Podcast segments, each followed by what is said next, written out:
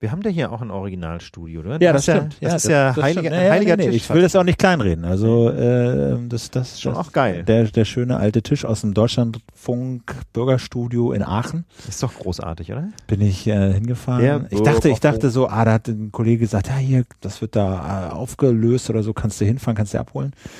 Und dann dachte ich, ja, ja, gut, mache ich eben. Mal eben schnell.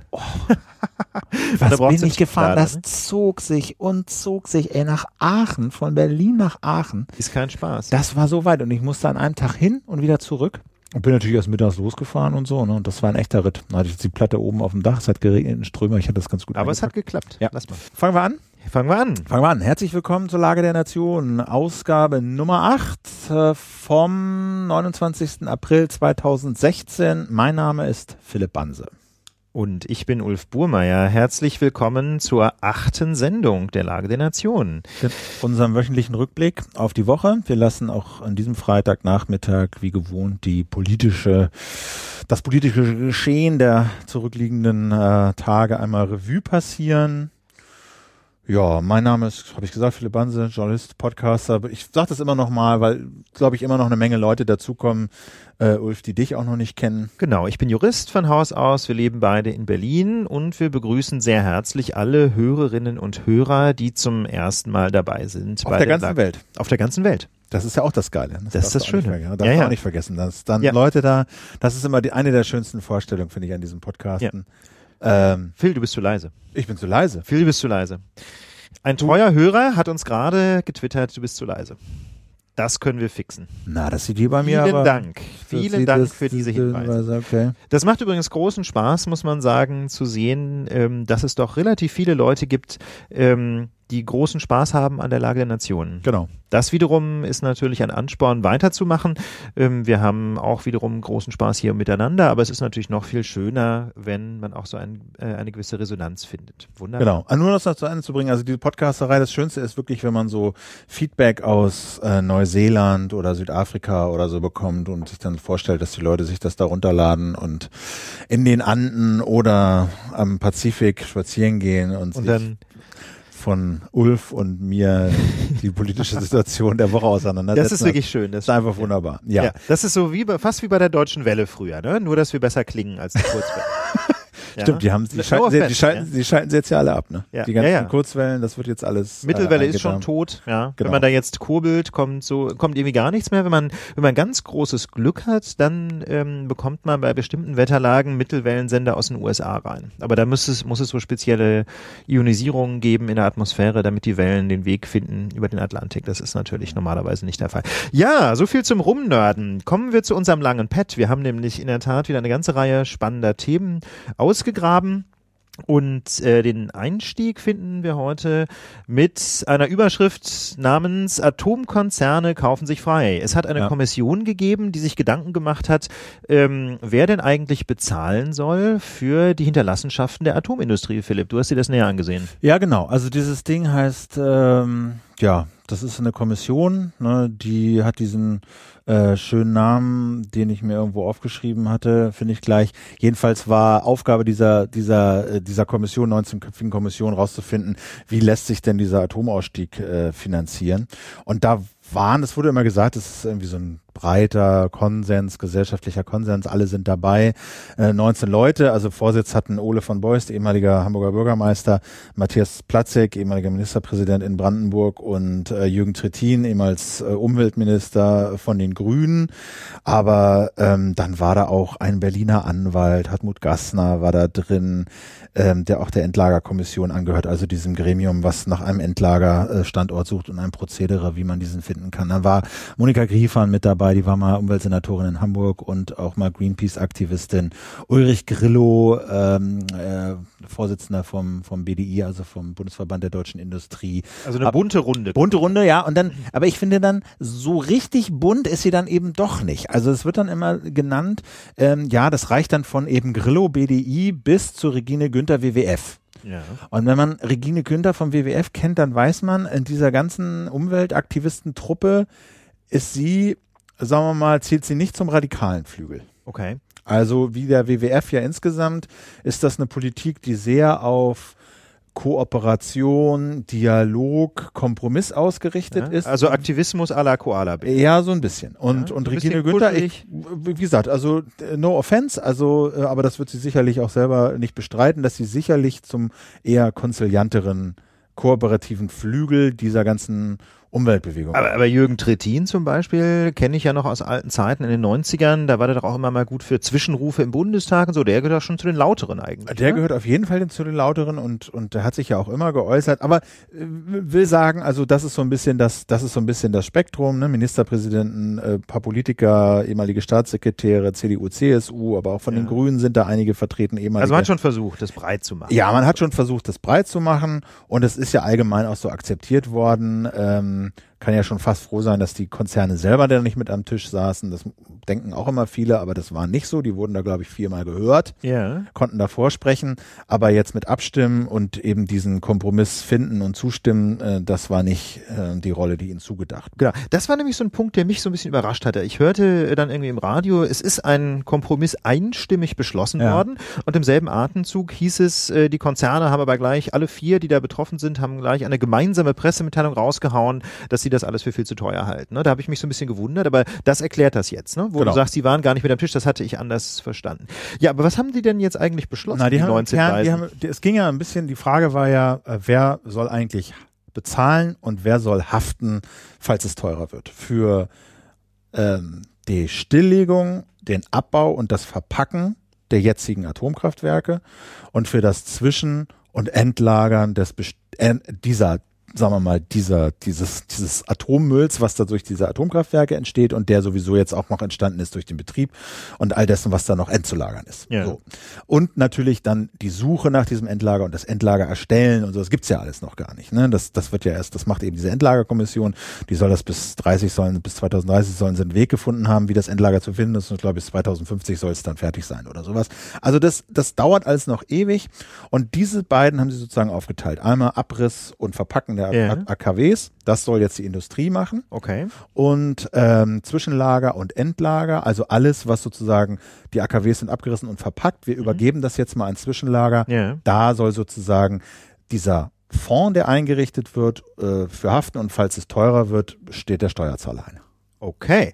Ähm, das heißt mit anderen Worten, die Industrie zahlt jetzt einen nicht unerheblichen Beitrag. Genau. Nämlich. Rein, also die haben ja über die gesamten Jahre Rücklagen gebildet. Okay. Plus minus 40 Milliarden Euro. Und davon äh, zahlen sie jetzt 17, Komma paar zerquetschte plus Mhm. ein Risikoaufschlag von 6 ungefähr Milliarden Euro Ja. in diesen Fonds ein, in diesen öffentlichen Fonds. Und der ist neu. Der ist neu, der wird erst Okay. noch gebildet. Und ähm, aus diesem Fonds wird sozusagen Zwischen- und Endlagerung bezahlt. Ja. Und falls es teurer wird, steht halt der Steuerzahler ein.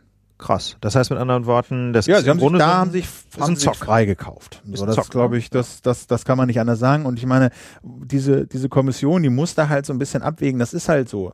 Diese Konzerne, ja, sie haben über Jahrzehnte Milliarden gescheffelt. So, Ja. Da besteht überhaupt kein Zweifel dran. Ähm, sie haben sich aber jetzt im Rahmen der Energiewende, sagen wir mal, unternehmerisch falsch verhalten. Ne? Also Ja. äh, hier E.ON hat, glaube ich, plus minus sechs Milliarden Verlust gemacht im letzten Ja. Jahr. Also das ist richtig signifikant.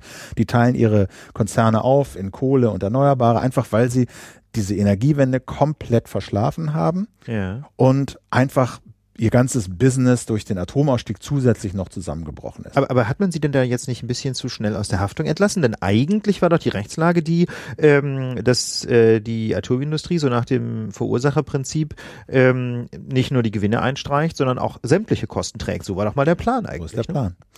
So war der Plan und das war das Verursacherprinzip und ne, Macht ja eigentlich Sinn, ne? Macht eigentlich Sinn und die Umweltverbände haben immer gesagt, Leute, das wird nicht funktionieren, Ja. weil diese Kosten und die Risiken so dermaßen hoch sind, äh, dass die sich da irgendwann rauswinden werden. Und genauso ist es gekommen. Jetzt argumentieren die Konzerne, wir sind in so einer schlechten Lage, wenn wir das ganze Haftungsrisiko tragen sollen, kriegen wir nie wieder von irgendjemandem Geld. Ja. Ja, in der Börse sind wir im Keller, weil wir diese völlig unkalkulierbaren Risiken an der Hacke haben und dann gehen wir pleite und dann zahlt ihr alles. Ja, und da muss man halt einfach sagen, ähm, da haben sich wahrscheinlich schon in den 60er Jahren, als der Rechtsrahmen für die Atomwirtschaft ja zunächst mal errichtet wurde, und ich glaube, das erste Testkraftwerk äh, in Deutschland gab es, glaube ich, 1957, so ein Testreaktor, und dann Anfang der 60er ähm, hat man so angefangen, die entsprechenden rechtlichen Grundlagen zu schaffen.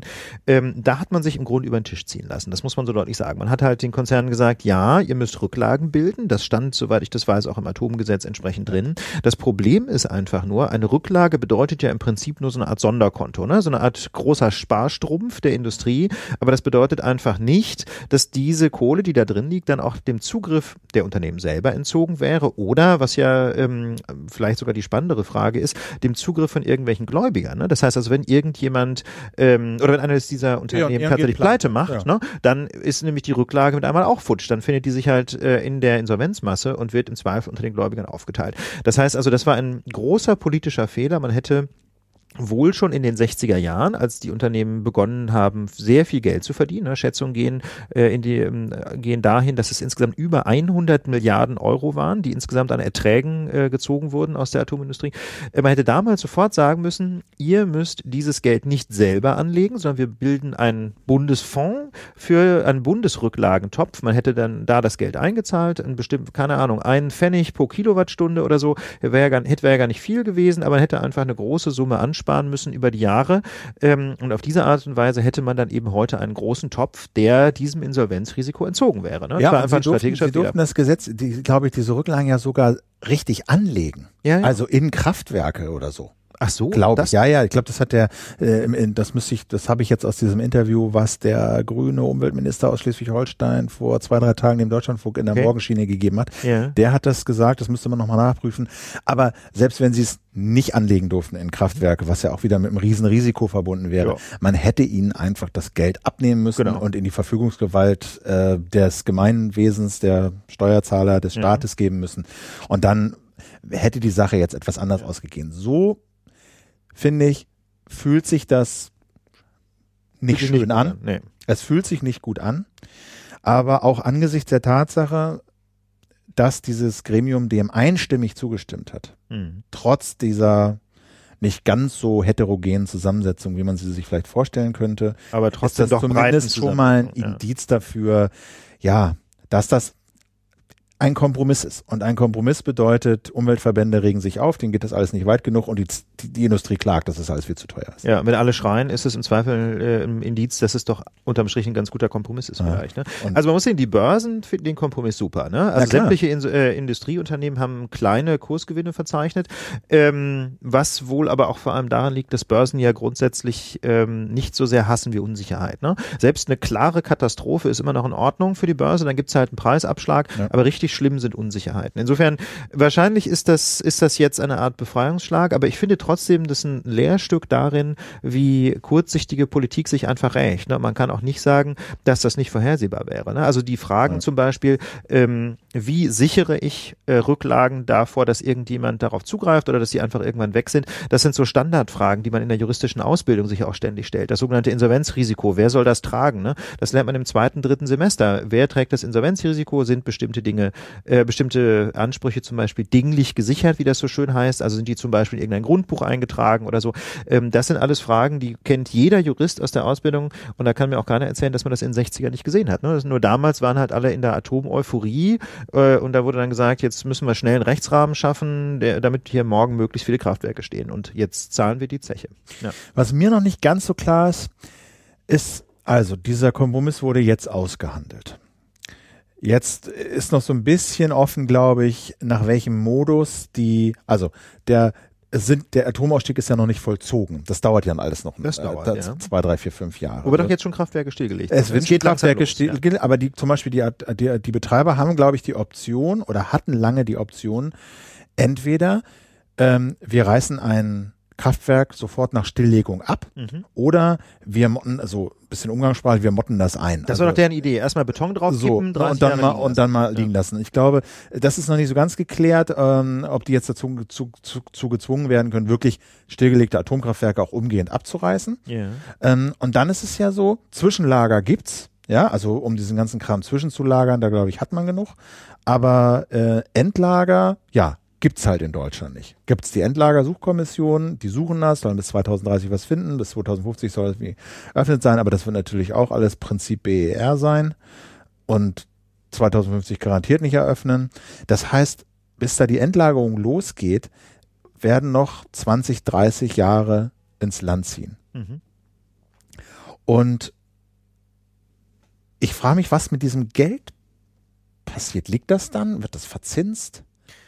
Ähm, das wächst das auch nicht. Ähm, vor allen Dingen, weil das ja auch ne, ich meine, Inflation, ja, also in 30 Jahren ist Endlagerung äh, pro Jahr zwei Prozent äh, teurer geworden. Also wirtschaftlich betrachtet würde ich ja sagen, könnte man das Geld am allerbesten anlegen in Wohnungsbauprojekte. Dann könnte man nämlich quasi noch einen gesellschaftlichen Nutzen daraus ziehen. Wenn jetzt quasi äh, dieser Bundesatommüllfonds, wenn der jetzt ähm, auf dem Immobilienmarkt auftreten würde, zum Beispiel als Bauherr für günstigen Wohnraum, wo wir doch in, jedenfalls in den großen Städten überall ein Wohnungsproblem haben, dann könnte man den Nutzen maximieren. Dann könnte man auf der einen Seite sicherstellen, dass das Geld irgendwann da ist. Ne? Wenn man baut, dann wird das Geld ja in der Regel nicht weniger bei der gegenwärtigen Marktsituation, sondern im Zweifel mehr. Und man hätte zugleich Wohnungen, die man für 20, 30 Jahre äh, automatisch so eine Art Sozialbindung unterwerfen. Und dann willst du in 20, 30 Jahren die Wohnung wieder versilbern? Genau, um genau. Da hätte man, das, das ist ja in den letzten zehn Jahren auch passiert. Gerade in Berlin, sogar der rot-rote Senat vor ein paar Jahren hat nicht, nicht nur das Tafelsilber verkauft, sondern vor allem ähm, die Berliner kommunalen Wohnungen, was ja jedenfalls manche Leute mitverantwortlich machen für die Krise auf dem Berliner Wohnungsmarkt. Das heißt also, das wäre aus meiner Sicht eine großartige Idee, das Geld einfach in Neubauprojekte anzulegen oder meinetwegen auch in den Erwerb von bestehendem Wohnraum, aber vor allem eben in Neubauprojekte, um den Wohnungsmarkt zu entlasten. Gerade wenn du sagst, dass das noch 20, 30 Jahre dauert, bis die große Rechnung kommt so. oder vielleicht sogar noch ein bisschen länger, das fände ich eine super Idee. Tja, also wie gesagt, das ist wirklich ein schmerzhafter Kompromiss und ich denke, die Lehre, die man daraus ziehen muss, ist, wenn ihr Sicherheiten festschreibt und ja. haben wollt, ja. dann müsst ihr sie euch sichern und genau. nehmen. Ne? Und zwar so, dass dann irgendwie kein Weg dran vorbeigeht und keine äh, noch so halbrealistische Pleite äh, da im Weg stehen kann. Ich gucke gerade mal, ob wir hier noch irgendwie einen wichtigen Aspekt vergessen haben. Ja, klar, niemand hat Interesse daran, dass diese Konzerne jetzt pleite gehen. meine, dass sie in einer schlechten Lage sind, das bezweifelt niemand. Ob sie jetzt wirklich pleite gehen würden, kann ich nicht beurteilen, aber sie sind definitiv nicht auf dem wirtschaftlichen Höhepunkt ihrer Existenz. So viel, glaube ich, kann man mal festhalten. Ja, aber ist ja irgendwie auf der anderen Seite auch mal schön, dass mal sowas dann auch mal eingetütet wird. Nach einem halben Jahr. Ja. Das darf man, glaube ich, auch nicht vergessen das ist, wir haben jetzt ein halbes Jahr darum debattiert, aber sowas zieht sich ja auch gerne mal zwei Jahre. Oh ja. Ne, es ist immerhin jetzt ein Kompromiss gefunden und der Knoten ist geplatzt. Und, und ich glaube, besser wird's nicht mehr. Jetzt kann's aber, weitergehen. aber du hast völlig recht. Die, die Lehre, die daraus zu ziehen ist, wenn man was sichern will, dann muss man das auch juristisch sauber machen.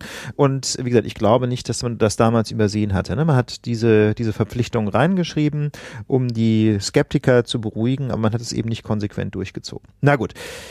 Am Wochenende ist der AfD-Programmparteitag. In Stuttgart.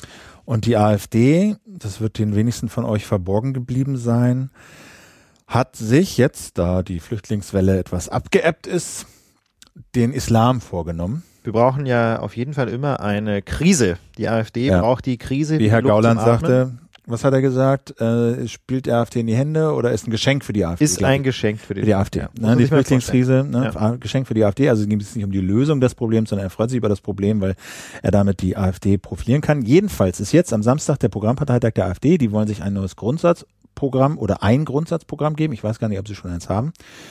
Und ähm, da spielt der Islam auf Seite 34 auch eine Rolle. Eine und sehr große Rolle. Sehr große Rolle und es gibt ein, auch im Vorfeld schon jede Menge Zitate von führenden AfD-Funktionären, äh, ähm, die wir hier uns mal etwas näher betrachten wollen. Genau, und das wollen wir nicht alleine tun zu zweit, sondern dazu haben wir uns wieder einen Gast eingeladen. Dieser Gast ist heute wieder einmal weiblich und wir stellen gerade die Verbindung her zu Miriam Seifert, auf Twitter bekannt als Nujum, Islamwissenschaftlerin von der Ausbildung her, die gerade zwei Jahre in Jeddah verbracht hat, in Saudi-Arabien, war dort Mitarbeiterin im deutschen Generalkonsulat.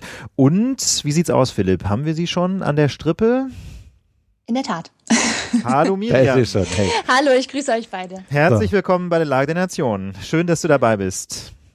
Sag mal, erzähl doch mal, du warst, also Ulf hat's gesagt, Islamwissenschaftlerin, du warst gerade zwei Jahre in Jeddah genau. äh, am Generalkonsulat, dem Deutschen, dort vor Ort. Äh, erzähl doch mal ein bisschen, äh, was hast du da gemacht? Ähm, wie ist es dir so ergangen, dass wir mal so eine Vorstellung von deinem Leben der letzten zwei Jahre bekommen?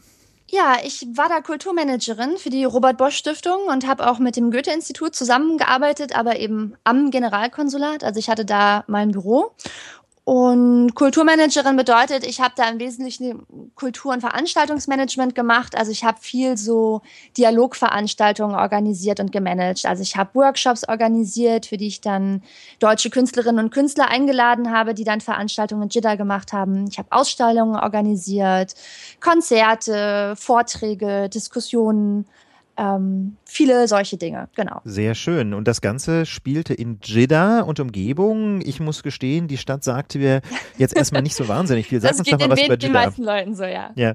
Sag uns doch mal, was ist Jeddah? Wo liegt es eigentlich und wie muss man sich die Stadt vorstellen? Okay, also Jeddah ist die zweitgrößte Stadt in Saudi-Arabien nach der Hauptstadt Riyadh. Ähm, wenn man schon mal weiß, wo Saudi-Arabien ist, also es liegt ja auf der arabischen Halbinsel. Die arabische Halbinsel liegt da wie so ein schräges Rechteck.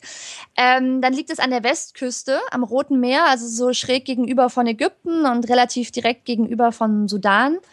Und es liegt direkt am Meer. Das ist eine Hafenstadt, hat ungefähr vier bis fünf Millionen Einwohner und ist tatsächlich auch nur ungefähr anderthalb Stunden mit dem Auto von Mekka entfernt. Ja, das fand das die sagt heiligste die Stadt ja. im Islam ist. Genau. Das Tor zu äh, Tor nach Mekka habe ich Richtig. in der Wikipedia gefunden. Sehr schön. Genau, ja. das ist auch so. Also alle, die zur Pilgerfahrt nach Mekka reisen, die kommen alle durch Jeddah. Also die die kommen dann am Flughafen in Jeddah an oder am Hafen oder so und reisen alle durch Jeddah durch und dann direkt weiter nach Mekka. Und sag mal, durftest du denn Auto fahren?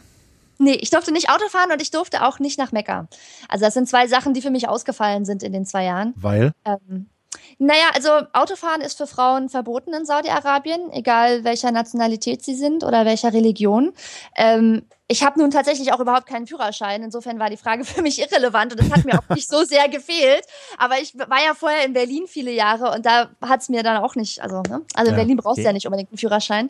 Und Mekka wiederum ist tatsächlich auch tabu für alle ähm, Nicht-Muslime, Nicht-Musliminnen und Nicht-Muslime. Und erzähl doch mal so ein bisschen, ähm, jetzt ist der Islam ja in einer sehr speziellen Geschmacksrichtung, soweit ich das weiß, dort dominant. Erzähl doch mal ein bisschen, wie du den Islam da vor Ort erlebt hast.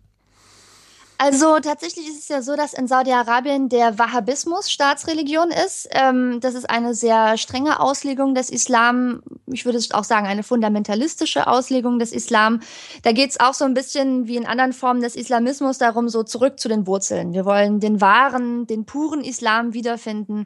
Es geht um eine wörtliche Auslegung des Korans. Ähm, und tatsächlich sind sehr viele Menschen, die dort leben, auch sehr streng gläubig. Also sehr viele Frauen sind sehr stark verschleiert. Ähm, es wird sehr stark auf die Einhaltung der Gebetszeiten geachtet, was ein großer Unterschied ist im Gegensatz zu anderen arabischen oder islamisch geprägten Staaten, in denen ich ja auch war.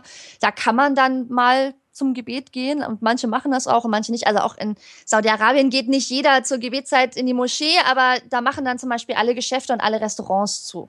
Und je nachdem, in welchem Teil des Landes man lebt und wie streng religiös die Menschen da sind, wird das auch bemerkt, ob man in die Moschee geht oder nicht zu den Gebetszeiten. Aber der Punkt ist halt trotzdem, obwohl insgesamt betrachtet das Land sehr streng religiös und auch sehr konservativ religiös ist, gibt es einfach trotzdem sehr, sehr viele unterschiedliche Geschmacksrichtungen. Also man kann, man kann schon sagen, ähm, du machst dir jetzt keine Illusionen über den Islam, sondern du hast durchaus auch erlebt, ähm, wie soll ich sagen, wie jedenfalls eine strenge Auslegung des Islam durchaus äh, den, den Alltag sehr stark dominieren kann. Ne? Das kann man sagen. Genau, genau, das war, das war meine Erfahrung. Aber der Punkt, der mir wichtig ist, was glaube ich viele Menschen in Deutschland auch nicht wissen und sich auch nicht vorstellen können, ist, dass es eben nicht eine graue Masse ist von Menschen, die in Saudi-Arabien leben und dass da auch nicht alle Situationen Situationen gleich sind, sondern dass die Menschen eben auch sehr unterschiedlich individuell religiös sind oder dass sie ihren, ihren, ihren Islam, ihre Religion unterschiedlich stark leben. Auch in Saudi-Arabien gibt es Atheisten.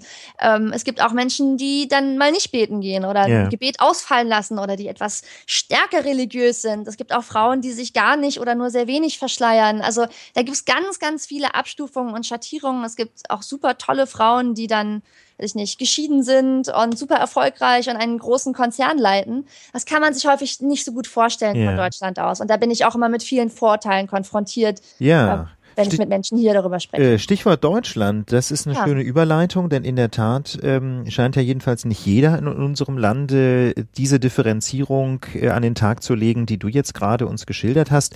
Ähm, wir haben jetzt mal so ein paar Zitate rausgesucht, die mhm. führende Vertreter der AfD ähm, am vergangenen Wochenende der Frankfurter Allgemeinen Sonntagszeitung in den Blog diktiert haben. Ähm, zum Beispiel Frau von Storch ließ sich da ließ sich da zitieren mit den Worten, Philipp, du hast Der Islam ist an sich sich eine politische Ideologie, die mit dem Grundgesetz nicht vereinbar ist. Klare Worte, ne? Was, wir wollen, wir haben jetzt ein paar von diesen Zitaten noch vorbereitet, drei, vier, wo ich finde, das lohnt sich. Die sind so dominant und äh, dominieren gerade so und prägen gerade so die Diskussion und das, was die AfD über den Islam äh, zu wissen glaubt, dass ich finde, diese Zeit sollten wir uns nehmen, um die mal ja. mit dir so ein bisschen hier durchzudeklinieren. Also, genau ist der Islam eine politische Ideologie, die mit dem Grundgesetz nicht vereinbar ist. Ja, und dazu passt das zweite Zitat, das in dieselbe Richtung geht von, ich glaube, Alexander heißt er, ne? jedenfalls ja, Herr Gauland. Ja, ne, der, ähm, das, das Zitat lautet, äh, wie gesagt, dieselbe Richtung. Der Islam ist keine Religion wie das katholische oder protestantische Christentum, sondern intellektuell immer mit der Übernahme des Staates verbunden. Deswegen ist die Islamisierung Deutschlands eine Gefahr. Also diese politische Dimension wird da, äh, wird da betont. Wie, wie ist das aus deiner Sicht? Also ich, es ist ziemlich deutlich hier, dass die AfD sich ähm, oder diese beiden Vertreter auf jeden Fall ähm, der Tatsache bedienen, dass viele Menschen in Deutschland Islam nicht von Islamismus unterscheiden können. Ähm, das finde ich jetzt verhältnismäßig verständlich, weil wenn man sich nicht mehr damit beschäftigt, dann kann man das schon mal durcheinander werfen. Mir ist das ja auch passiert, dass mich Leute gefragt haben, wie es eigentlich mit meinem Islamismusstudium läuft. Und dann habe ich gesagt, nein, ich studiere Islamwissenschaften, das ist ein kulturwissenschaftliches Studium, das ist etwas ganz anderes.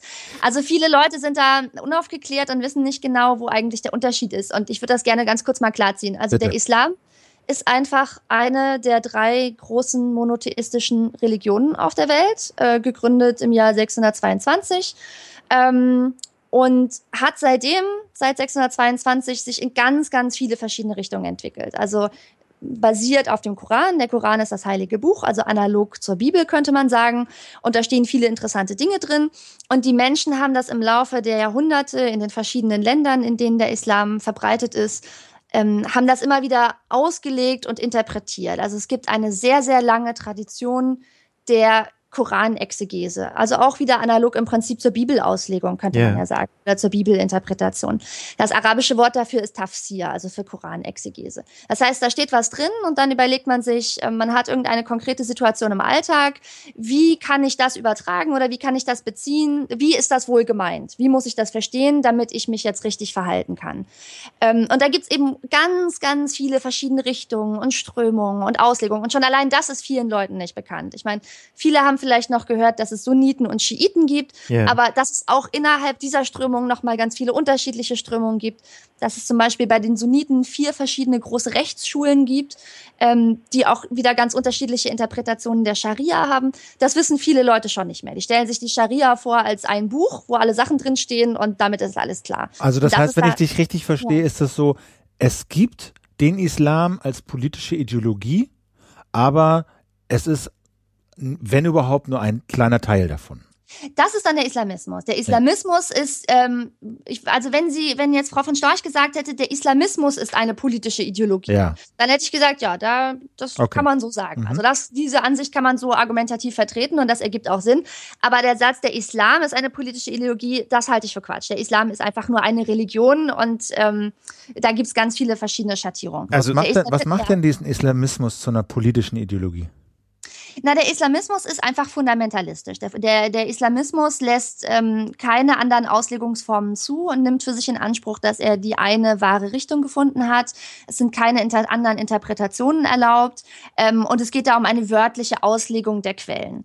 Ähm, und auch da wieder analog, wir haben, ich meine, wir kennen ja vielleicht auch zum Beispiel christliche Fundamentalisten, die ja auch die Bibel wörtlich interpretieren, was die allermeisten Christen, die wir kennen, nicht tun würden. Ich meine, viele Beispiele sind ja bekannt, dass es Dinge gibt, die in der Bibel stehen, wo wir jetzt nicht sagen würden, da müssen wir uns dran halten, auch wenn wir uns als Christen verstehen. So, Auge, Auge, Zahn um Zahn, ne? Das würde man ja, ja, heute eher nicht mehr vertreten, wobei das ja, ja eher so ins genau, Alte oder, Testament gehört. Aber gut. Oder mhm. denkt doch einfach auch mal an den Kreationismus oder so, ne? Die meisten Menschen denken ja doch eher an die Vol Ja, aber auch das gibt's, ne? Es gibt ja auch in Deutschland äh, wirklich Fundamentalisten, die mir persönlich immer wieder Angst machen, die dann zum Beispiel so Homeschooling vertreten, ne? Die dann mhm. also ihre Kinder nicht mehr in die öffentlichen Schulen schicken wollen, sondern dann sowieso etwas krude Ideologien zu Hause vertreten. Also der, das Christentum ist von Ideologien oder von Radikalisierung ja auch nicht völlig frei. Aber ne? wie, das frage ich mich gerade, wie groß ist der Anspruch christlicher Fundamentalisten, quasi den Staat auch zu beherrschen und wie groß ist der Anspruch bei Islamisten, bei islamischen Fundamentalisten? Ja, also guck mal, wenn du jetzt zum Beispiel jetzt bei den christlichen Fundamentalisten guckst, also ich finde, dass es da sehr viele ähm, Beispiele aus den USA gibt genau, vor allem. Das da hast auch. du ja zum Beispiel viele Anschläge von christlichen Fundamentalisten mhm. auf Abtreibungskliniken oder die nehmen ja auch ganz starken Einfluss zum Beispiel auf Abtreibungspolitik oder solche Dinge. Mhm, Und das finde ich, mhm. finde ich schon auch gruselig, weil die eben ja auch denken, sie haben die eine, ähm, die eine Wahrheit gefunden und wollen die allen anderen aufzwingen. Also die ertragen das nicht, dass es andere Menschen gibt, die vielleicht Abtreibung in Ordnung finden oder die die Bibel anders auslegen und versuchen allen anderen das aufzuzwingen. Und das ähm, sehe ich eben so ähnlich beim, beim Islam, islamischen Fundamentalismus ähm, auch so. Und da ist eben auch die Vorstellung, dass auch der Staat und die Gesetze nach deren strikter Islamauslegung ausgerichtet sein mhm. sollen. Das heißt also, also du, das würdest du sagen, der, der Islamismus ist eine Strömung im Islam, aber es ist durchaus nicht die einzige und man kann, ähm, man kann den Islam auch praktizieren, ohne dass man irgendeinen politischen Anspruch damit verbindet. Kann man das so sagen? sagen ja, ich würde sagen, der überwiegende Teil der Muslime äh, praktiziert seinen Islam oder ihren Islam, ohne dass sie jetzt zum Beispiel den Staat, in dem sie leben, verändern oder stürzen wollen oder dass sie anderen Leuten ihre Interpretationen, die sie für sich in Ordnung finden, ähm, aufzwingen wollen. Also der überwiegende Teil, ich würde sagen bestimmt äh, 90 Prozent, wenn nicht mehr der Muslime, ähm, sind definitiv keine Fundamentalisten. Was man auch noch bedenken muss, selbst bei den Islamisten, bei den fundamentalistischen äh, Islamisten, selbst da gibt es ja nochmal unterschiedliche Strömungen. Ne? Da gibt es dann die Muslimbrüder und Al-Qaida und ISIS und auch die nehmen alle jeweils für sich in Anspruch, dass sie den wahren Islam gefunden haben und dass sie den originaltreuen Islam praktizieren, ähm, unterscheiden sich aber auch wieder ne, in ihrer Auslegung oder ihrer Interpretation, was zum Beispiel den Umgang mit den Ungläubigen angeht oder ähnliches. Jetzt äh, sagt Frau von Storch, wir sind für ein Verbot von Minaretten, von Muizins und für ein Verbot der Vollverschleierung. Und so ähnlich steht das dann auch im äh, Programm. Also das mhm. Programm oder der Entwurf für das Grundsatzprogramm sagt, das Minarett lehnt die AfD als islamisches Herrschaftssymbol ebenso ab wie den Muizin-Ruf, nachdem es außen nachdem es außer dem islamischen Allah keinen Gott gibt, steht auf Seite 35. Mhm. Also also für mich klingt das so ein bisschen so, äh, so, ich bin kein Nazi, aber. Also äh, ja. wir, wir wollen Religionsfreiheit und wir wollen Meinungsfreiheit. Theoretisch, ne? So, aber, aber keine Muizins, keine Vollverschleierung äh, und kein, äh, die sprechen auch später nochmal um den, äh, geht's nochmal um den Neubau von, von, von Moscheen ja. ähm, aus dem Ausland, das wollen sie irgendwie auch nicht. Ähm, was Sag mal, was, was denkst du, wenn du diese Sätze hörst? Na, ich halte das für vollkommenen Käse, weil die, diese Menschen, wie gesagt, der überwiegende Teil der Muslime in Deutschland ist vollkommen friedlich, hat kein Problem mit dem Grundgesetz und praktiziert einen Islam, ohne anderen Menschen irgendwas anderes aufzwingen zu wollen. Und alle diese Dinge, die die AfD hier in ihrem Grundsatzprogrammentwurf verbieten lassen möchte, Minarette, Muezzins, Vollverschleierung und so weiter, das sind alles Dinge, die niemandem wehtun und die einfach zur Ausübung der Religion dazugehören. Und die Ausübung der Religion ist ja nun auch im, im Grundgesetz bei uns ähm, verankert. Da heißt es im Grundgesetz Artikel 4 im ersten Absatz, die Freiheit des Glaubens, des Gewissens und die Freiheit des religiösen und weltanschaulichen Bekenntnisses sind unverletzlich. Und in Artikel 2 heißt es, die ungestörte Religionsausübung wird gewährleistet. Und ich finde, dass ein Verbot von Minaretten und Muezzins und Vollverschleierung eigentlich diesen Grundgesetzartikel verletzt, weil diese Menschen ja dann nicht mehr ihre Religion ausüben können und die Dinge, die sie da tun, schränken andere Menschen nicht ein. Also ich sehe nicht, warum äh, der Ruf des Muezzins jemanden stärker einschränken sollte als das Glockengebimmel einer Kirche am Sonntag. Ja. Ich habe zwar schon einige wenige Minarette gesehen in Deutschland, aber ich habe zum Beispiel in Deutschland noch nie einen Muezzin gehört. So. Ja, das stimmt, habe ich auch noch nicht. Ähm, und man kann dazu auch mal, ähm, mal so ein bisschen das Bundesverfassungsgericht in Stellung bringen, denn äh, mhm. das hatte ja schon verschiedentlich Gelegenheit, ähm, sich mit Versuchen verschiedener Landesregierungen vor allem zu beschäftigen, ähm, die Ausübung des Islam ähm, einzuschränken, insbesondere dann, wenn sie besonders sichtbar ist oder wenn sie ähm, in öffentlicher Funktion stattfindet. Mhm. Und ähm, das letzte größere Urteil, das hierzu ergangen ist, ähm, das handelt von einem Kopftuchverbot für Lehrkräfte in den öffentlichen Schulen Nordrhein-Westfalens. Und da ähm, hat das Bundesverfassungsgericht im, in einem Beschluss vom Januar 2015, also vor gar nicht allzu langer mhm. Zeit, äh, sich nochmal sehr deutlich im selben Sinne geäußert wie du gerade, Miriam. Es hat nämlich gesagt, dass ein pauschales Verbot religiöser Bekundungen in öffentlichen Schulen durch das äußere Erscheinungsbild ja, mit der mhm. Glaubens- und Bekenntnisfreiheit von Pädagoginnen und Pädagogen nicht vereinbar ist. Ja, das heißt also, das nordrhein-westfälische Schulgesetz ist verfassungskonform dahingehend auszulegen, ja, dass von einer äußeren religiösen Bekundung nicht nur eine abstrakte, sondern eine hinreichend konkrete Gefahr der Beeinträchtigung des Schulfriedens oder der Neutralität des Staates ausgehen muss. Mit anderen Worten, man kann nicht einfach pauschal sagen, wenn jemand ein Kopftuch trägt, ähm, dann ist die Neutralität des Staates gefährdet, sondern man muss sich jeden Einzelfall angucken und es muss eine konkrete Gefahr dieser Beeinträchtigung entstehen. Sonst ist nämlich ja. genau die, äh, diese ungeschränkte Religionsausübung gefährdet. Und da stelle ich mir jetzt schon die Frage, ähm, welche konkrete Gefahr soll denn von einem Minarett ausgehen oder vom Ruf des Muezzin? Ja, die, die Religionsfreiheit ist ein hohes Gut, da hast du schon recht. Die steht ja nicht nur im Grundgesetz, die steht ja auch nochmal in der allgemeinen Erklärung der Menschenrechte und in der Europäischen Menschenrechtskonvention und so weiter. Und das Problem ist, was ich vorhin schon gesagt habe, dass einfach viele Menschen ähm, die verschiedenen Differenzierungen nicht sehen. Die können sich nicht vorstellen, dass die Menschen auf ganz unterschiedliche Art und Weise ihren Islam praktizieren und ausleben. Dass es Muslime gibt, die kein Problem mit Homosexualität haben oder mit Sex vor der Ehe oder mit Frauen, die alleine leben und arbeiten gehen und, und so weiter und so weiter. Und dass es zum Beispiel auch ganz viele unterschiedliche Gründe und Motivationen gibt, aus denen Frauen sich zum Beispiel entscheiden, ein Kopftuch zu tragen. Also alleine ja es gibt ja viele Menschen, die allein die, die freie Entscheidung anzweifeln, dass, dass muslimische Frauen sich entscheiden, ein Kopftuch zu tragen. Mhm. Ich habe dazu auch mal einen Artikel auf dem Blog Kleiner 3 geschrieben, der heißt, ja. dies ist keine Burka, wo ich mich auch ein bisschen ausführlicher damit auseinandergesetzt habe, dass mhm, die Menschen da einfach die ganzen, ja. genau, die ganzen, die ganzen Schattierungen nicht sehen. Und das können wir mal verlinken. Dem, ja. Mhm. Und auf dem Punkt mit der Religionsfreiheit nochmal, ich denke eben, dass tatsächlich die AfD stellt sich jetzt hier hin und sagt, naja, der Islam ist mit der freiheitlich-demokratischen Grundordnung nicht vereinbar. Aber ich denke im Gegenteil, dass sie mit den Forderungen, die sie postulieren, in Wahrheit selber demokratiefeindlich sind. Also wie gesagt, das Bundesverfassungsgericht sieht das offensichtlich so ein bisschen differenzierter. Ich habe noch eine These, äh, die ich kurz ansprechen möchte, weil die so äh, quasi die Grundhaltung, glaube ich, der AfD gegenüber dem Islam so schön zusammenfasst. Da heißt es nämlich von Alexander Gauland wieder in dem Interview mit der FAS, ähm, wir sind ein christlich-laizistisches Land, der Islam ist ist ein Fremdkörper, einen Euro-Islam gibt es in Wirklichkeit nicht. Ähm, wie siehst du das? Ähm, ist der Islam wirklich so ein Fremdkörper und warum so, könnte er das sein oder warum ist er das nicht? Nee, nee ich halte das, ich halte das für Quatsch. Ähm, der, also die AfD fantasiert ja immer das Gespenst der Islamisierung herbei und dass dann irgendwas Schlimmes passiert. Aber ich sehe halt nicht, dass wenn jetzt jemand hier mit dem Kopftuch rummarschiert, dass dann äh, dass dann irgendwas Schlimmes passiert. Und ein Länder und äh, weiß ich nicht, Nationen ändern sich historisch. Genauso gut könnte man sagen, die Hugenotten gehören nicht zu Deutschland. So.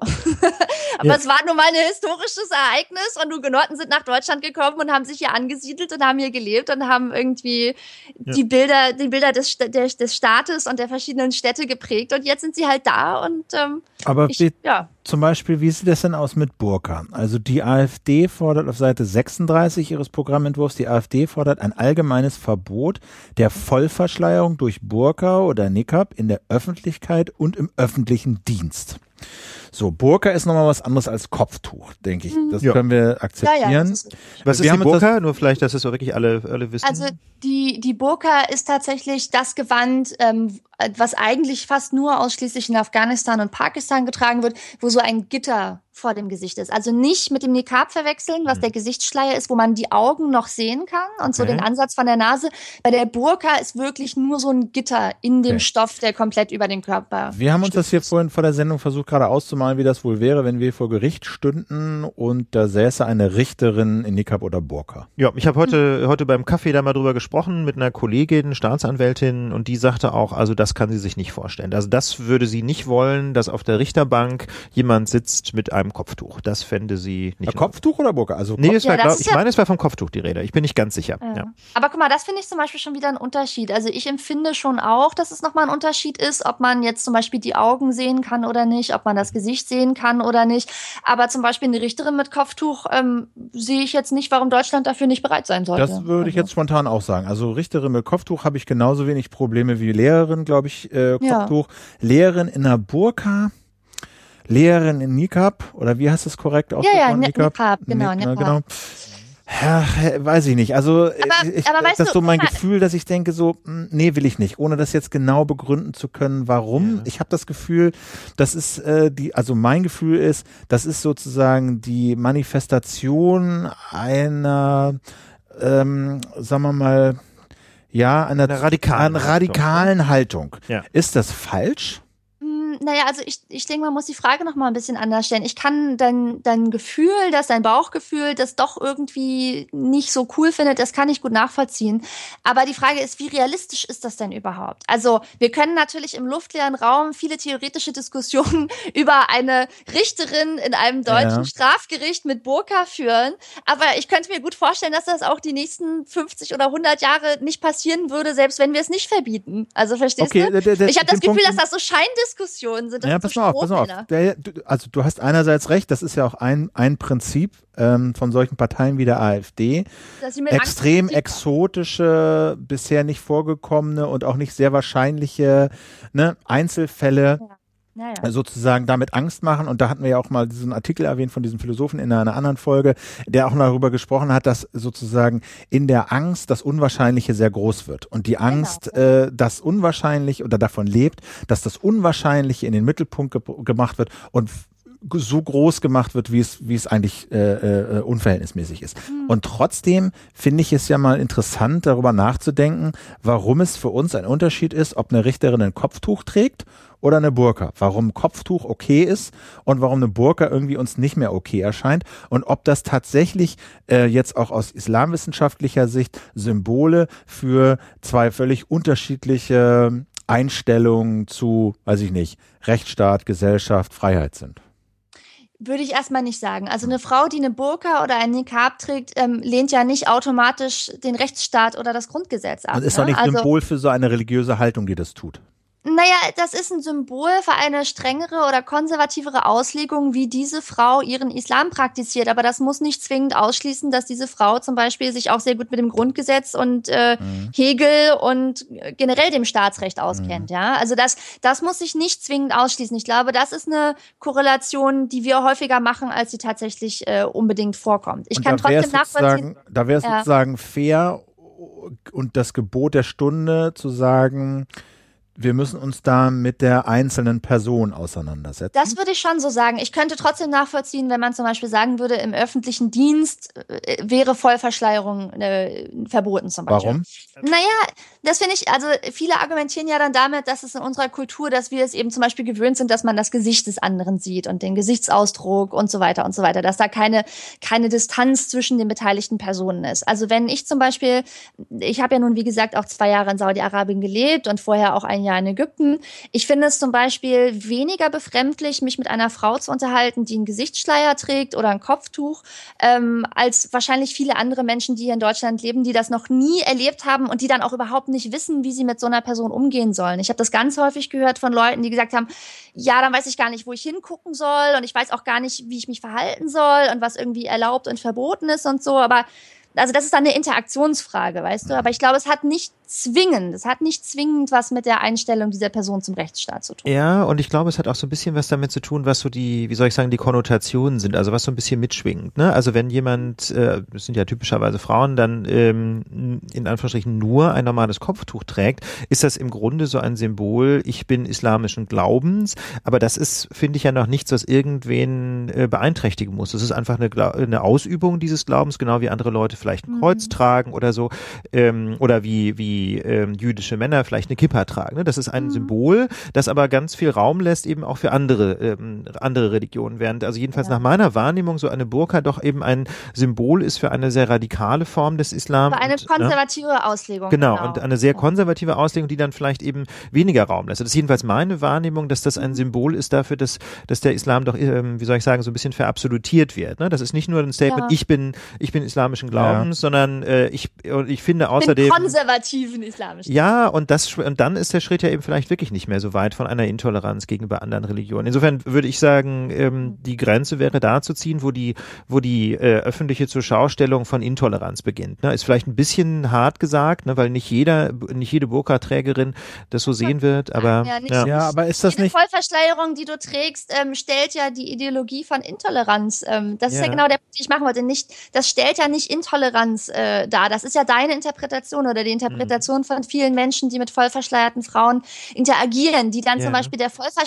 der vollverschleierten Frau unterstellen, dass sie zum Beispiel mich vielleicht verurteilt, weil ich kein Kopftuch trage. Das die muss ja nicht so sein, ne? Stimmt. Das ja. muss nicht mhm. so sein. Das ist der Klar. Punkt. Das ist so ein bisschen wie viele Menschen, wenn du jetzt irgendwie in der Gruppe auf einer Party bist und du sagst, ich bin Veganer, dass die Menschen relativ schnell aggressiv ähm, oder, oder defensiv darauf reagieren und dann nämlich davon ausgehen oder dir unterstellen, dass du bestimmt deren Lebensentscheidungen und deren Lifestyle verurteilst, was ja aber nicht der Fall sein muss, weil es kann ja einfach eine individuelle Entscheidung sein, die keinerlei Urteil über die anderen Leute fällt. Das kann der Fall sein, es muss aber nicht so sein. Was mich aber jetzt zum Schluss nochmal kurz interessieren würde, dennoch, wenn ich, mhm. so wie Ulf das gesagt hat, wenn ich eine Burka trage, dann bekenne ich mich zu einer sehr konservativen Auslegung des Islam.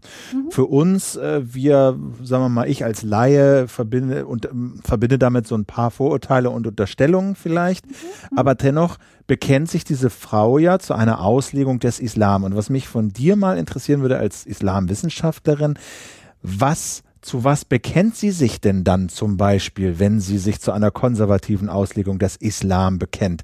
Was sind das für Werte, die da in deinen Augen zwingend mitkommen? Das heißt nicht, dass die Frau dann erwartet, dass das alle ihr gleich tun, aber trotzdem schwingt da ja so ein Wertekanon mit. Was ist das zum Beispiel bei einer, bei einer Frau, die eine Burka trägt? Ja, aber guck mal, der Witz ist gerade, okay, ich kann dir jetzt gleich ein paar Beispiele sagen, aber trotzdem habe ich gleich wieder den Impuls hier zu sagen, das musst du diese individuelle Frau dann okay, selber fragen, weil das 10.000 mhm. unterschiedliche Dinge sein können. Selbst wenn dann nenn mir drei, nenn mir drei, die da auf, die in der aller Wahrscheinlichkeit nachstimmen.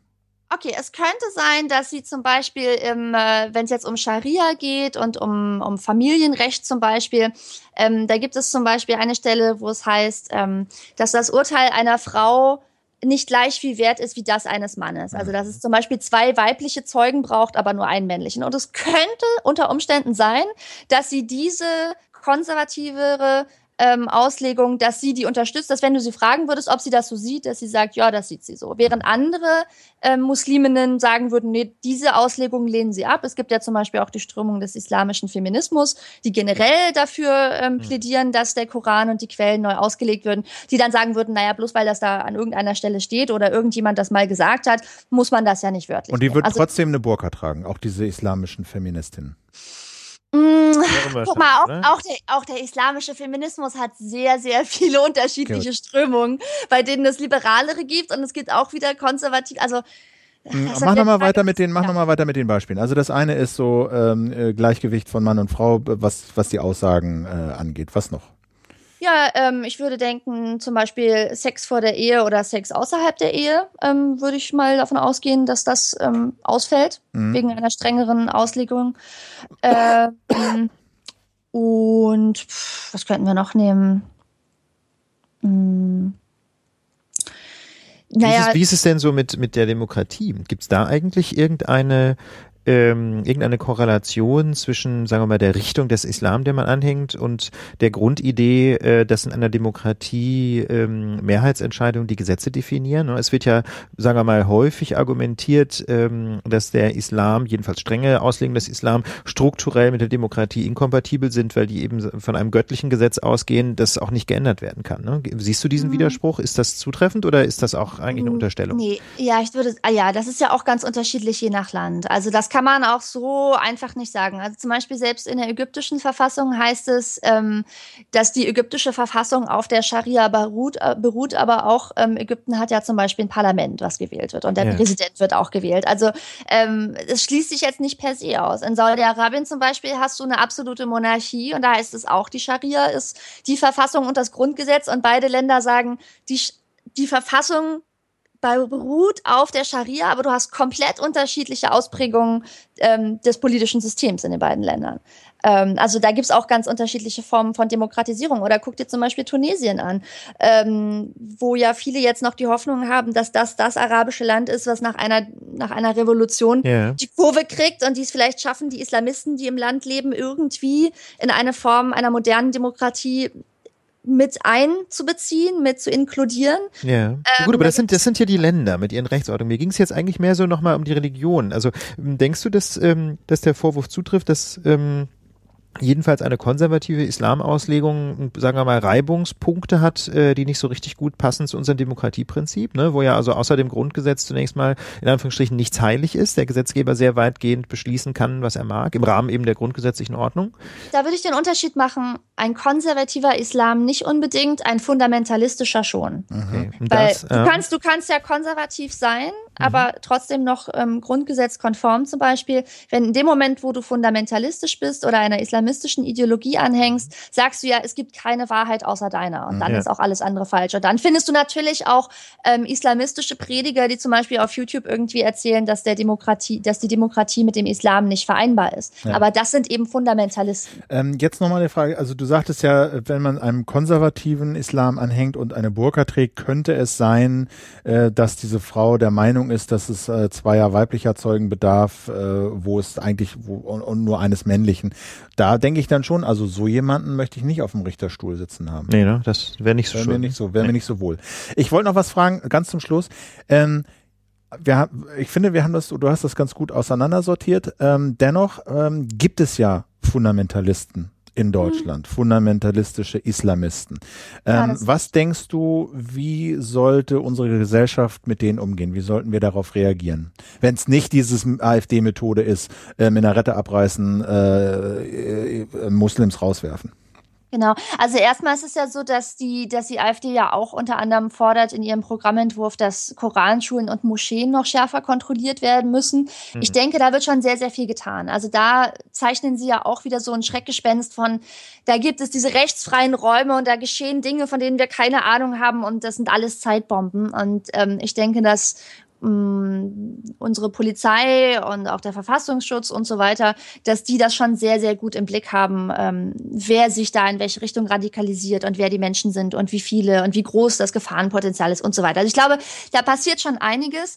Ähm, aber ich finde, denke auch, dass es ganz wichtig ist, dass man versucht zu gucken, an welchen Stellen radikalisieren sich denn tatsächlich Menschen und was kann man dagegen tun. Und da gibt es schon eine ganze Menge gute Ansätze und gute Programme bei uns in Deutschland, wo ich denke, die hätten es auf jeden Fall verdient, ähm, dass man die etwas stärker fördert mit finanziellen Mitteln und auch mit personellen Mitteln. Zum Beispiel eine Sache, die ich, ähm, glaube ich, die ich für sehr sinnvoll halte, ist, dass man ähm, zum Beispiel Muslime, die im Gefängnis sitzen, betreut, seelsorgerisch. Ja. Und weil das häufig ein Punkt ist, wo man einfach statistisch sieht, viele Muslime, die vielleicht aufgrund von kleinen kriminellen Delikten ähm, im Gefängnis landen, radikalisieren sich dort ähm, oder geraten dort mit fundamentalistischen Ideologien in Kontakt. Und an der Stelle kann man halt versuchen, wenn sie quasi vor der Wegscheide stehen, ähm, darauf Einfluss zu nehmen oder mit ihnen in einen Kontakt oder Dialog zu treten, um eben zu verhindern, dass sie auf den falschen Pfad sozusagen geraten. Sehr und dann schön. gibt es Vielen Dank. Ähm, es gibt, ja, lass mich noch einen letzten Punkt sagen. Ja. Es gibt auch sehr viele gute muslimische Deradikalisierungsprojekte, die sich vor allem um Jugendliche kümmern oder um ihre Familien.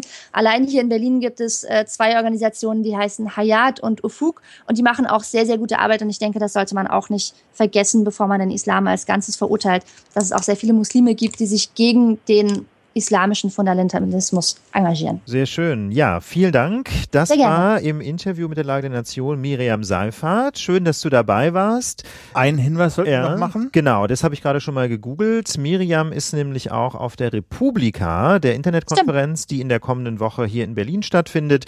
Am Dienstag hat sie zwei Veranstaltungen. Hier ist am Mittwoch. Mittwoch? Ah, sorry. Ja, Mittwoch. Ja. Am Mittwoch sind es zwei sogar. Zwei Veranstaltungen. Mittags ein Vortrag und nachmittags um 16.15 Uhr eine Diskussion mit noch ein paar anderen interessanten Menschen. Wir packen das in die Shownotes, da könnt ihr die Details nachlesen. Erstmal vielen Dank an Miriam. Islamismus im Blick behalten und ansonsten dem Islam tolerant gegenüberstehen. Vielen Dank für dieses Gespräch. Vielen Dank für die Einladung. Alles Viel klar, Spaß bis noch. dann, Miriam. Ciao. Ciao. Ciao, ciao. So, das Ja, war haben wir uns spannend. mal ein bisschen Zeit genommen, aber ich finde, das war mal nötig. Viel gelernt. Das fand ich wirklich spannend. Ja, ähm, kleiner Nachklapp vielleicht ähm, zum Thema Islam und noch quasi mal wieder eine Fußnote Ja. zu unserem Freund aus der Türkei. Wir haben das hier mal so ein Ja. bisschen notiert, also jetzt nicht mit so wahnsinnig viel Spiegelstrichen, aber ich finde, der, wir sollten da unserer Chronisten, äh, Kommentatorenpflicht schon noch Genüge tun. wir, wir bleiben da am Ball. Wir bleiben Ja. da am Ball. Herr Erdogan lässt nicht locker und ähm, hat also Einspruch erhoben, beziehungsweise sein äh, Botschafter bei der EU Einspruch erheben lassen gegen ein äh, Konzertprojekt der Dresdner Sinfoniker, das da heißt, äh, alle Armenier mögen mich um Verzeihung bitten, ich glaube es heißt Aget oder Achet.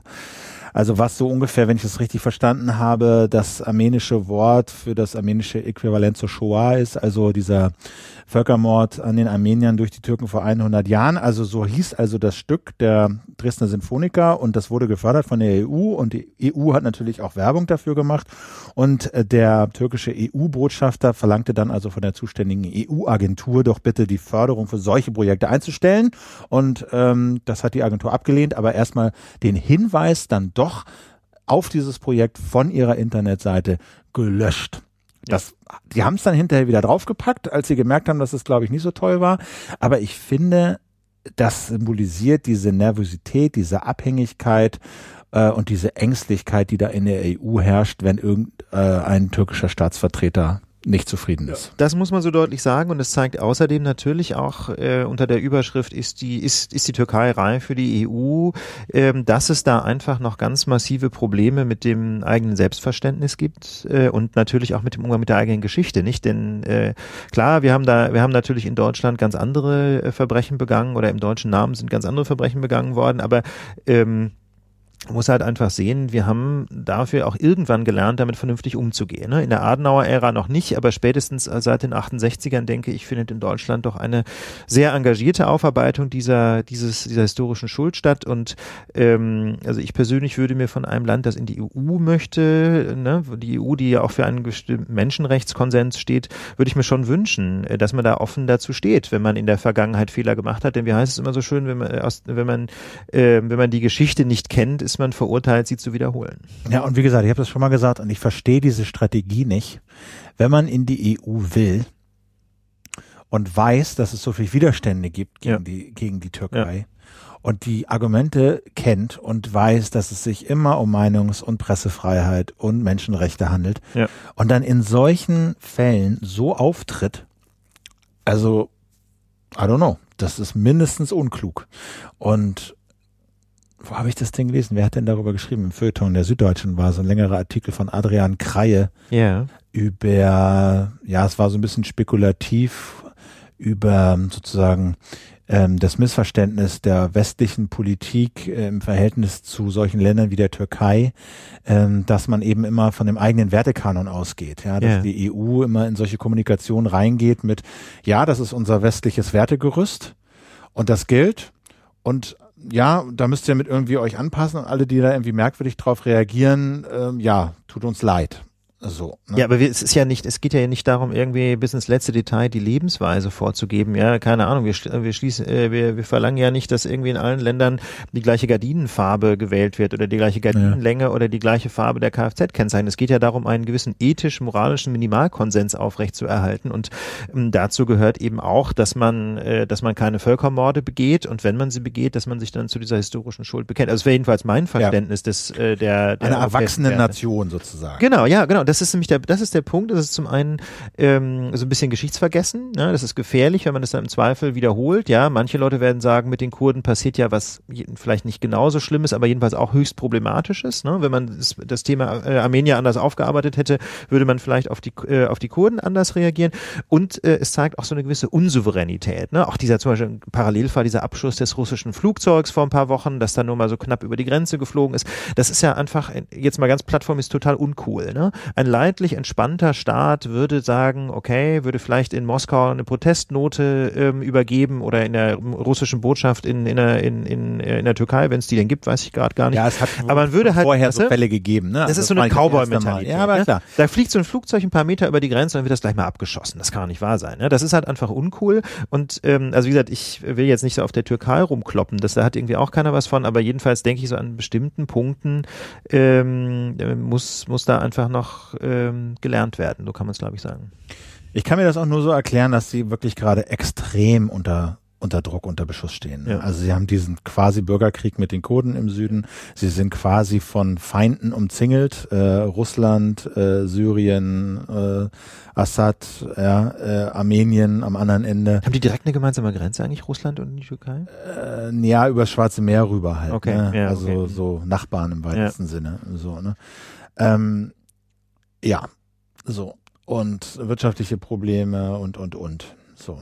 Naja, okay. das nochmal festgehalten. Ja, genau. Also, das fand ich sehr spannend. Wir hatten noch einen anderen, äh, einen anderen Fall aus der Kategorie ähm, Politisches Berlin? Äh, politisches Berlin, merkwürdige, merkwürdige Deals mit Steuergeld. Genau. Und unterlassen wir die Profis einfach mal für sich selber sprechen. Äh, ihr ahnt es schon, es geht uns um die Subvention für Elektroautos, äh, die die Bundesregierung beschlossen hat in einem Hinterzimmerdeal mit der Automobilindustrie.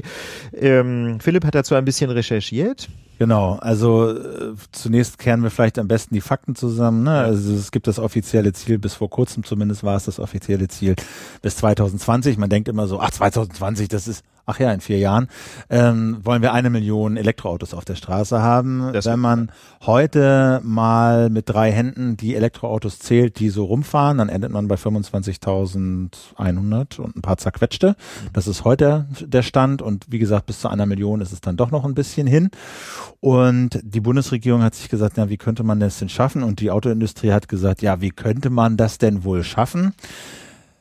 Subventionen. Subventionen. Subventionen. und dann wurde also in dieser Woche verkündet von Wirtschaftsminister Gabriel SPD und dann Schäuble aus der CDU ein Deal, nämlich äh, in den Worten von Minister Schäuble hört sich das dann so an.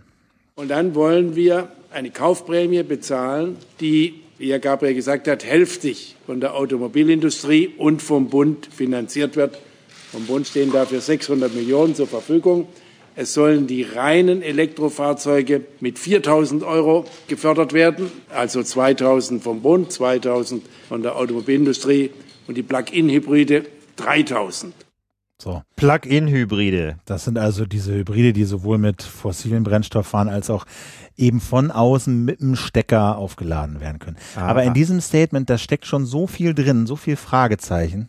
Also erstmal also der Deal ist, sie wollen halt so eine gute Milliarde soll der Steuerzahler aufwenden, um sie zu fördern. Ne? 300 Millionen sollen von 2017 bis 2020 in ungefähr 15.000 Ladesäulen investiert werden, die dann so yeah. an Supermärkten, Sportplätzen äh, rumstehen, von denen man nur hoffen kann, dass sie dann für alle auch kostenlos sind und die auch alle Stecker passen. Ist das, so. wollte ich sagen, ist das, gibt es da eigentlich schon mal einen Standard? Nee, also bisher, glaube ich, gibt es keinen Standard und es gibt noch nicht mal einen Bezahlstandard. Also wenn du versuchst, in Berlin äh, Strom zu tanken, dann äh, funktioniert das nur, wenn du, äh, also die haben alle unterschiedliche Bezahlstandards. Das ist, ist das Teil ja. des Deals irgendwie, dass das mal vereinheitlicht Das weiß ich, ja, also so genau, also ich. Da war nicht die Rede von, ich, oder? Da war jetzt nicht die Rede. Genau. Also das sind so die 300 Millionen, da sollen also von 2017 bis 2020 diese 15.000 ungefähr äh, Stromsäulen aufgestellt werden. Und dann äh, ist ja auch klar geworden, dann sollen sozusagen 600 Millionen vom Staat und 600 Millionen von der Autoindustrie da reinfließen, um jedem Käufer eines Elektroautos oder eines Hybrid, eines Plug-in-Hybrids drei bis 4.000 Euro sozusagen dazuzugeben. Ja. Und die teilen sich das. Also du kaufst ein Elektroauto und kriegst du 2000 Euro von der Industrie und 2000 Euro vom Staat. Wo ich mich dann mal schon mal frage, wieso machen die die Autos nicht einfach billiger? Also das ist ja sozusagen, ja, wenn die Industrie mir 2000 Euro Rabatt gibt, dann, dann macht doch erstmal das Auto billiger. So. Das ist das eine. Und dann. Das ist schon mal Augenwischerei. Augenwischerei. Denn die So, Industrie das heißt- kann ja die 2000 einfach draufschlagen. Dann dra- haben sie gar draufschlagen, nichts gezahlt. So, ne? Und Ja. sie machen das runter. So. Das heißt, wir kriegen jetzt 2000 Euro vom Staat. Mhm. Die Autos kosten im Listenpreis, je nachdem, also es gibt so diese kleinen, äh, die gibt's irgendwie für 17, 18, 19.000, das sind aber sehr kleine, da Ja. musst du die Batterie noch dazu zählen, bis bei 20 irgendwas. Und die größeren, so diese halbwegs Golfklasse, die kostet 35, 36, 37.000 Euro. Ja. So. Und dann kriegst du 2000 Euro. Also ich glaube nicht, dass sich das bei solchen Leuten den Kaufanreiz auslösen wird. Es wird, viel- gibt viele Leute, die wollen sich vielleicht ein Elektroauto kaufen, die warten, haben jetzt gewartet, Ja. ja, bis diese Prämie kommt und nehmen das jetzt mit. Also das wird ja auf jeden Fall mal zu so einem Dip führen 2016. Also bis das Programm startet, wird ja kein Mensch mehr ein Elektroauto kaufen. Ne? Also es wird zunächst Das mal soll jetzt ja starten. Also die wollen das ähm, am Tag des Kabinettsbeschlusses soll das losgehen und dieser Kabinettsbeschluss wird für Mai erwartet. Also es soll jetzt schon relativ bald ja, sein. muss, Okay. weil Muss ja, sonst muss, jetzt weil sonst wird keiner kaufen. Ja, sonst sonst wäre jetzt, ja- jetzt genau. Feierabend mit Ja, Elektroauto. Ganz genau, ja. So, ne? Und ähm, so, und das ist erstmal die Höhe. Also es sind insgesamt sind es 600 Millionen, die da ausgegeben werden, aber unterm Strich werden die nichts bringen, glaube ich. Also, Also du meinst das, aber wie sie, was ist denn überhaupt so die Erwartung der Politik? Wir haben da ja noch einen zweiten O-Ton Genau. vorbereitet und der ist auch schon relativ bescheiden. Sigmar Gabriel, Wirtschaftsminister von der SPD, hat äh, mal so ein bisschen ins Mikrofon gesprochen, was er denkt, was dabei rauskommt. Wir gehen davon aus, dass wir jetzt mit all dem, was auch ansonsten passiert, durch die ja zeitlich begrenzte Förderung die Schwelle über 500.000 Fahrzeuge heben können, also auch noch weit entfernt von der einen Million. Ja, das war diese eine Million, von der ich gesprochen habe. Ähm, und das ist natürlich erstmal, äh, ne, also die, das nimmt er sozusagen daher, dass er rechnet, okay, äh, wir fördern, ähm, so mal mit vier, drei bis 4.000 Euro diese Autos. Wir haben äh, diese 100, also 1,2 Milliarden, wenn man 600 Millionen vom Staat, 600 Millionen von der Industrie nimmt. Äh, wir teilen die durch drei bis 4.000 Euro, Pi mal blub. So, dann sind wir ungefähr bei 300, 400.000 Autokäufen. Das heißt, schon rechnerisch kann man nicht mal die 500.000 erreichen. Ne? So, ne, deswegen hat er dann noch gesagt, was es sonst noch gibt und pipapo. Also rechnerisch bist du so bei 300, 400.000 Autokäufen, die damit subventioniert werden. Wer zuerst kommt, mal zuerst. Also das läuft, soll bis 2019 laufen, aber wenn das Geld weg ist, ist es weg. Das heißt, So. okay, aber ich meine, das könnte ja im Grunde wiederum ganz, ganz positiv sein, weil das äh, zu so einer Art Run führt, denn das wollen wir ja eigentlich, ne? oder das will jedenfalls die Politik. Ähm, es soll ja jetzt gerade möglichst so eine Art Run auf die Elektroautos einsetzen, damit ähm, das klassische Henne-Ei-Problem mal gelöst werden kann. Ne? Es gibt bislang eigentlich keine richtige Infrastruktur für Elektroautos, weil es so wenig Leute gibt, die ein Elektroauto besitzen. Andererseits kauft sich das auch kein Mensch, weil es eben so wenig Zapfsäulen gibt, beispielsweise, ne? um das jetzt mal so ein bisschen vereinfacht darzustellen. Es gibt aber auch sonst natürlich nicht so eine richtige Infrastruktur, Werkstätten und so, Zubehör. Ähm, und da zum Beispiel könnte doch so ein Kickstart durch eine Subvention vielleicht dann doch wirken. Ja, Oder? ja, also das ist ja, wie du schon sagst, so ein Mix aus ganz vielen Faktoren. Ne? Ganz viele nennen Reichweite, mangelnde Reichweite als das äh, Argument, warum sie kein Auto kaufen. Wie ist da so die Lage? Weißt du das technisch? Ähm, naja, also der Tesla ist irgendwie, hat so eine angebliche Reichweite je nach Modell von 4, 5, 600 Kilometern. So, Ja. was schon mal, aber ein Das ist Tesla, schon mal nicht so Tesla schlecht. kostet halt auch ne, 70, 80.000 Euro. Ja. Ähm, die kleineren liegen eher so bei nominell 108, 200, 250, je nachdem, je nachdem, wie groß deine Batterie, wie viel Geld du für die Batterie ausgibst, wie groß dann die Batterie ist, ne, wie du so fährst. Aber es ist eher so in dieser, zumindest nominell 150, 200 Euro, äh, 200 Kilometer ähm, Brache ähm, oder äh, ähm, wie heißt das man in dieser äh, in dieser Spanne. Aber da gibt's halt auch äh, daran gibt's halt auch zum Beispiel Kritik. Ne? Also ich habe mit dem ähm, Herrn äh, Oelichen heißt der glaube ich vom Naturschutzbund gesprochen. Ja, genau, das frage ich mich nämlich auch. Ist das denn eigentlich umweltfreundlich? Also ich meine, klar, ein Elektroauto, ja, das, ähm, das stößt natürlich so ohne weiteres mal keine Schadstoffe aus, weil es eben mit Strom fährt. Aber der Strom Strom fährt ja auch, fällt ja auch normalerweise nicht vom Himmel, wenn man den nicht ausnahmsweise aus Solarzellen gewinnt. Der muss ja auch irgendwie hergestellt werden. Ähm, und wenn dieser Strom quasi dreckig hergestellt wird, dann wird die Umweltverschmutzung ja nur verlagert, aber gerade nicht vermieden. Ne? Wie steht's denn da um den, äh, um diese Ökobilanz? Na, die ist, die ist wohl nach Angaben des Naturschutzbundes nicht so besonders rosig, weil er sagt zum Beispiel, also ganz schlecht schneiden wohl Hybridautos ab, weil die, sagt er, also der Mensch vom Naturschutzbund, in der Regel eben in, in diesem Spritmodus fahren. Okay. Ganz häufig. Ja. Und äh, das macht es natürlich nicht, äh, dann ist das so ein bisschen egal, äh, woher der Strom kommt, wenn die eh nur mit Sprit fahren. Ja, und dann fahren die noch sinnlos eine Batterie spazieren. Was und dann fahren die noch eine Batterie spazieren. Und bei den anderen, bei den Voll Vollstrom, bei den Batterieautos, äh, ist es halt so, ja, man hört immer Deutschland so vorne bei erneuerbaren Energien. Wir sind jetzt bei einem knappen Drittel erneuerbaren Energien im, im, im Strommix äh, und sind aber ansonsten bei 24 Prozent Braunkohle, 18 Prozent Steinkohle. Also da bist du schon mal, äh, was sind das? 34, 30, 42 ne, bist du fast bei äh, fast ja 9% Erdgas, 51% CO2-Killer. So, ja. ne? also du bist bei über der Hälfte immer noch. Ja äh, die eindeutig CO2 in die Luft blasen. Ja. Und ähm, da ist die, das verhagelt zumindest die, oder das vernebelt zumindest die Ökobilanz von solchen Stromautos. Also es macht natürlich ja. richtig nur Sinn, wenn du wirklich 100 Prozent Erneuerbare damit fährst. Ja, das macht nur so. dann Sinn. Alles andere ist im Grunde Augenwischerei und dann hast du ja noch das Effizienzproblem. Ne? Wie viel Prozent eigentlich der, der Energie, die in den fossilen Energieträgern gespeichert ist, kommt denn tatsächlich letztlich in Bewegungsenergie in diesem Auto an? Und ähm, bei Verbrennungsmotoren ist das inzwischen relativ gut. Ne? Diesel und Benziner ja. sind da relativ effizient.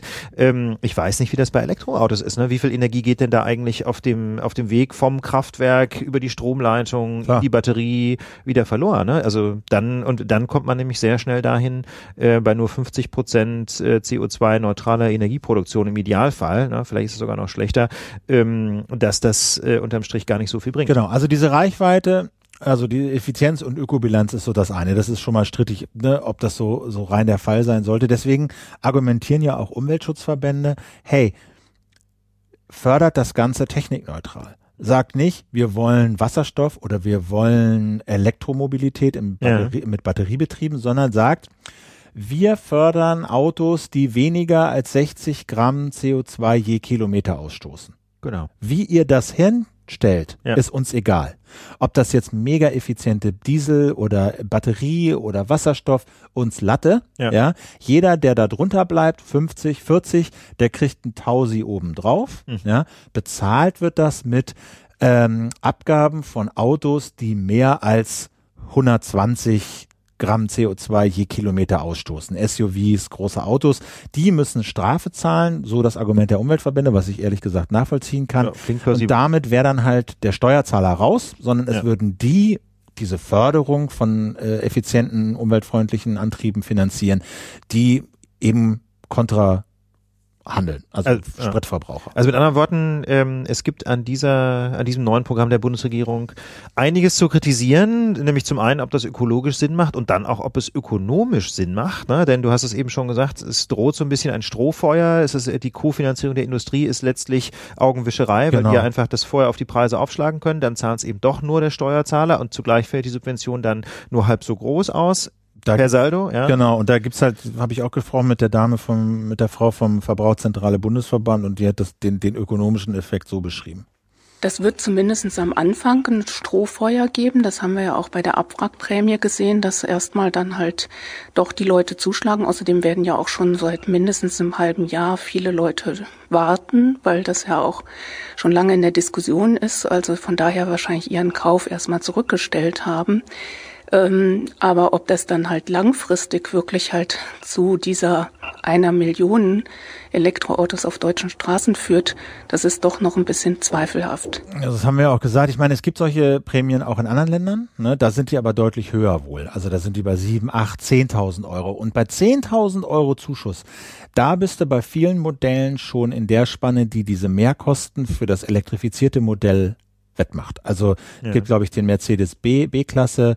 Da gibt es, glaube ich, so Rechnungen wie der, der, der fossile, die fossile Ausgabe kostet irgendwie gut 34 und und und die die elektrifizierte eben 10 knapp 10 mehr so ja. und wenn du das hast dann ist es nämlich egal dann teilst du nämlich gleich so dieses Delta aus Also ich weiß es nicht. Ich habe das Gefühl, dass das ist so, das ist so nicht richtig. Und wer richtig Elektromobilität fördern will, der muss halt irgendwie da da anders rangehen. Er muss irgendwie erstmal sehen, dass die Schiene zu 100 Prozent elektrifiziert ist. Die ist heute irgendwie auch nur noch bei 60 Prozent.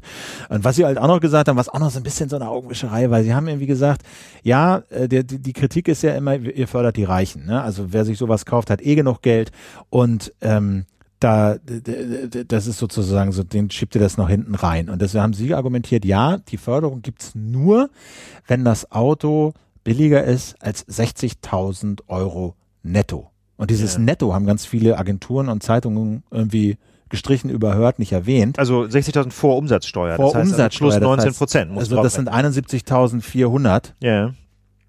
so.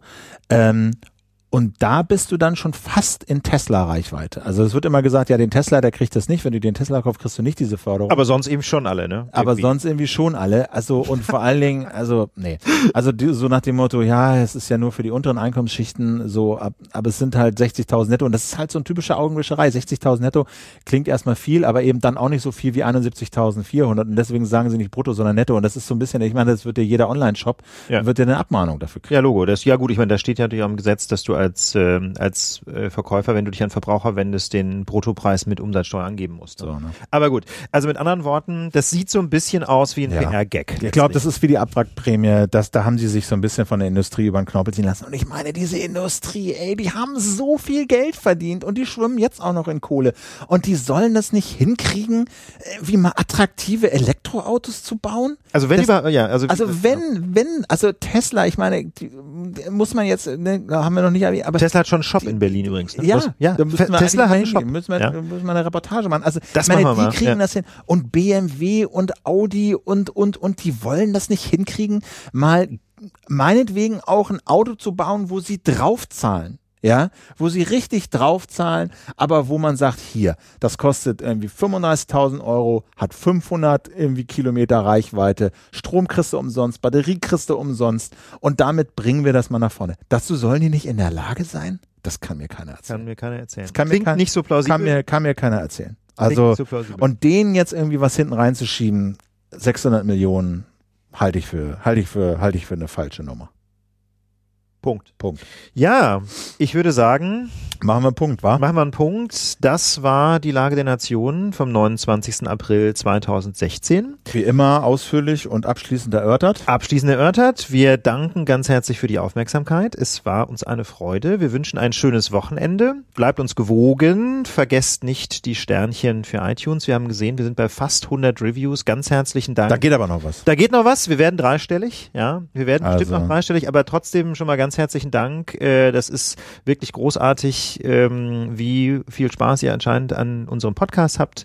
Ähm, Das äh, macht uns natürlich sehr viel Freude, aber schickt uns auch Anregungen, was wir noch besser machen können. Vielleicht am besten per E-Mail an team.lagedernation.org oder natürlich auch gern äh, auf Twitter als @reply an @lagenation. Und in diesem Sinne ein schönes Wochenende und bis zur nächsten Woche. Bleibt uns gewogen. Auf bald. Tschüss. Ciao.